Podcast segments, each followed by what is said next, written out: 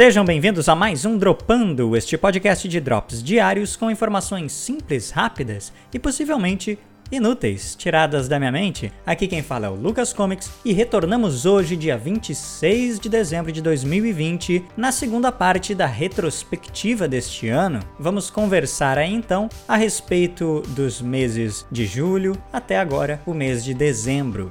Sem mais delongas, então, vamos para o mês de julho, que não aconteceu muita coisa. Eu tenho marcado aqui apenas três grandes eventos, três grandes acontecimentos, que foi no dia 6 de julho, infelizmente, a morte do compositor italiano Ennio Morricone, que morreu aos 91 anos. Era um compositor de trilhas sonoras, principalmente. Ficou muito famoso por trilhas sonoras de grandes filmes de bang bang, né, de faroeste. No dia 15 de julho, ferramentas administrativas do Twitter são hackeadas e usadas para promover golpe de Bitcoin. Isso foi bem impressionante na época, porque várias contas oficiais estavam ali divulgando conteúdo que era enganoso e aplicava esse golpe de Bitcoin nas pessoas, né? Várias contas oficiais. Então isso foi um pouco assustador na época. E dia 19 de julho, o Brasil atingiu então 2 milhões de casos confirmados de Covid-19. A gente vai ver aí várias vezes essa progressão do crescimento de casos, não só no Brasil, mas no mundo todo e também nos Estados Unidos. Mas, dando continuidade, então, no mês de julho não tivemos mais nenhum grande acontecimento. Vamos para o mês de agosto, que esse sim foi mais agitado. Novamente, várias notícias ruins, como no início do mês, dia 4 de agosto, aquela grande explosão em Beirute, no Líbano, na região portuária daquela cidade, que é uma cidade enorme, deixou mais de 100 mortos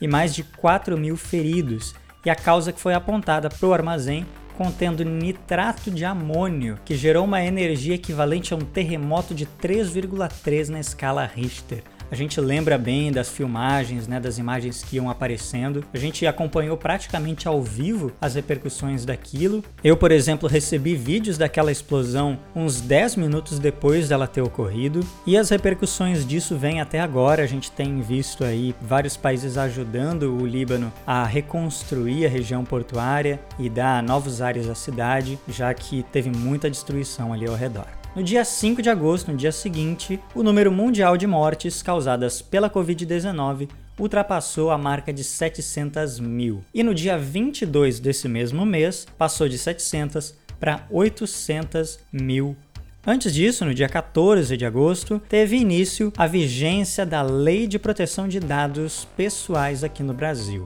E no dia 25 de agosto, a África é declarada livre da poliomielite selvagem, o segundo vírus a ser erradicado do continente desde a varíola 40 anos antes. Pelo menos uma notícia boa aí, com tanto crescimento da Covid-19 pelo mundo, pelo menos uma doença foi erradicada temporariamente, enquanto os antivax não invadem a África também. No dia seguinte, dia 26 de agosto, o CEO da Amazon, Jeff Bezos, torna-se a primeira pessoa na história a ter um patrimônio líquido superior a 200 bilhões de dólares, de acordo com a revista Forbes. Esses corps dominando o mundo, hein? Dois dias depois, uma notícia muito triste: morre aos 43 anos o ator Chadwick Boseman, que era o protagonista do Pantera Negra, que trabalhou ativamente aí nos seus últimos meses de vida, teve vários lançamentos de filmes excelentes em que ele não era apenas protagonista, mas fazendo papéis incríveis, musicais, teve um filme de guerra também. Ele fez vários filmes aí recentemente, todos muito, muito bons. Destaque especial para dois filmes que lançaram recentemente: Destacamento Blood, que é um filme do Spike Lee sobre a Guerra do Vietnã, com um viés um pouco diferente dos filmes tradicionais sobre essa guerra. Então é bem interessante, o papel dele é bem diferente. E tem outro filme, A Voz Suprema do Blues, que ele contracena com a Viola Davis. É um filmaço aí também. Eu não consegui assistir todo, mas é bem interessante. Recomendados esses dois filmes do Chadwick Boseman, então. Vamos para setembro agora. No início do mês de setembro, houve o lançamento da cédula de 200 reais aqui no Brasil. Infelizmente não foi com o cachorro vira-lata caramelo. Torcemos para que em breve haja uma atualização desta nota. 10 de setembro foi alcançada a marca triste de 900 mil mortes por Covid-19 no mundo inteiro. E no mesmo mês, no finalzinho do mês, em 28 de setembro, mais 100 mil mortes foram agregadas a esse número e alcançou-se então os sete dígitos com um milhão de mortes no mundo inteiro. Mas saindo das notícias de Covid, do crescimento desses números, no dia 14 de setembro houve uma descoberta muito interessante que é a de uma substância química na atmosfera de Vênus. Isso é muito interessante porque levanta a possibilidade de vida orgânica em Vênus. Muitas pessoas ficaram aí meio confusas, acharam que havia sido descoberto vida lá. Não, não foi descoberto vida, apenas uma substância química que pode indicar essa possibilidade. Mas ainda tem muito tempo aí para a gente chegar a uma conclusão exata sobre isso. A gente sabe que vida inteligente não existe lá, mas vida bacteriana, vida microscópica, monocelular, talvez já seria uma descoberta impressionante e avançaria muito a ciência, seria certamente a descoberta do século. E concluímos o mês de setembro com os principais acontecimentos deste mês. Vamos passar então para o mês de outubro.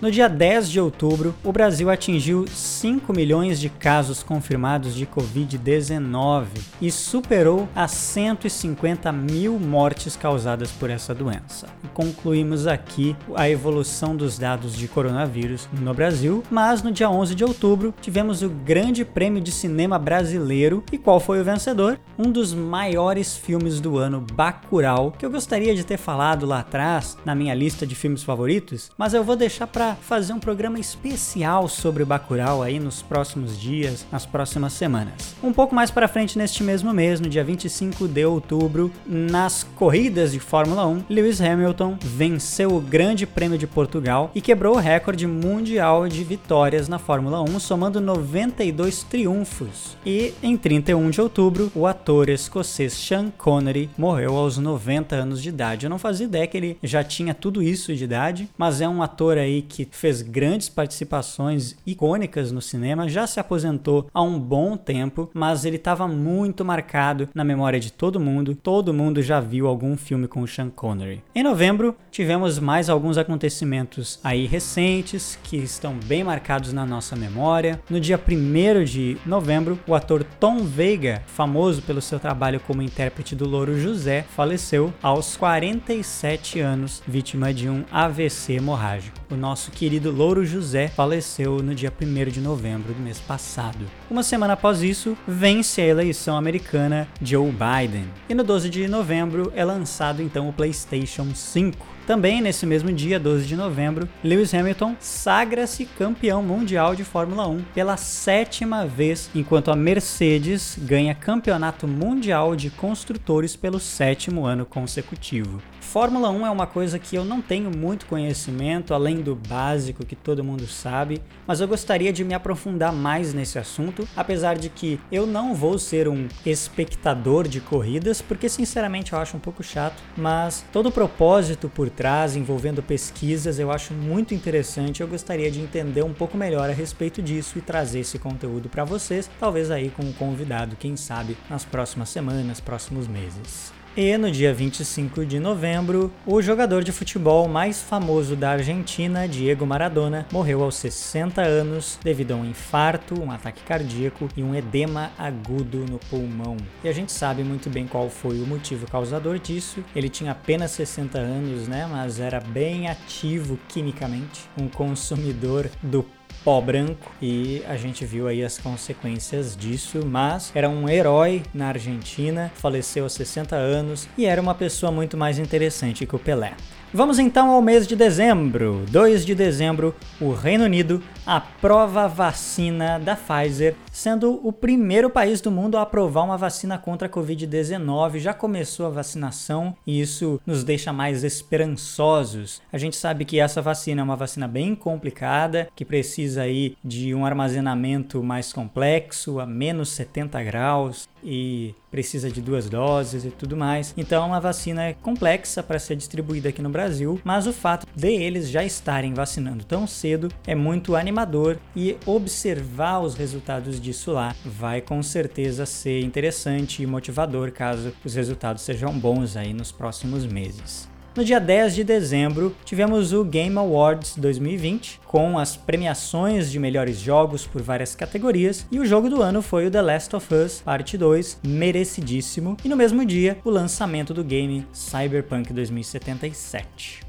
Quatro dias após, no dia 14 de dezembro, ocorreu então um eclipse solar total que foi visível em toda a América do Sul e em alguns países, algumas regiões. Foi um eclipse completo mesmo. O dia virou noite, então foi algo bem raro que aconteceu e que com certeza é muito marcante para quem observou de perto. Alguns dias após, no dia 20 de dezembro, tivemos outro falecimento de uma atriz idosa muito importante aqui no Brasil, Anissete Bruno, fez participação em várias novelas, é bem famosa e morreu exatamente como vítima da Covid-19, deixando claro aí que o vírus continua matando as pessoas, inclusive pessoas com recursos. E no dia 21 de dezembro ocorreu uma grande conjunção de Júpiter e Saturno e estava nublado na maior parte do Brasil, não deu para observar este evento natural acontecendo no céu céus brasileiros. E essa é a conjunção mais próxima entre os dois planetas desde 1623, então uma coisa histórica mesmo. E concluímos a nossa retrospectiva de eventos e acontecimentos mais importantes do ano de 2020. Hoje, aqui, este sábado, dia 26 de dezembro, relembramos praticamente tudo que tinha para relembrar de grandioso que aconteceu. Mas a vida não é feita só de coisas grandiosas, e eu retorno amanhã para relembrar coisas que foram importantes para mim, para vocês. Espero sugestões, quero receber aí sugestões de coisas que animaram vocês que foram legais, que foram marcantes ao longo desse ano. Não precisa ser coisa muito pessoal, coisas que podem tocar a todos nós, que eu posso me identificar e que os outros ouvintes possam se identificar. Espero aí os seus relatos e também vou relembrar alguns lançamentos, algumas coisas que me marcaram ao longo desse ano, filmes, séries, jogos, coisas que eu ouvi. Vou relembrar aí algumas coisinhas bacanas, sair dessa bad vibes que foi esse ano e relembrar apenas coisas boas. Vamos focar em coisas boas amanhã. Então a gente conclui a trilogia de retrospectiva 2020 no domingo. Eu agradeço a atenção de todos até aqui e até amanhã.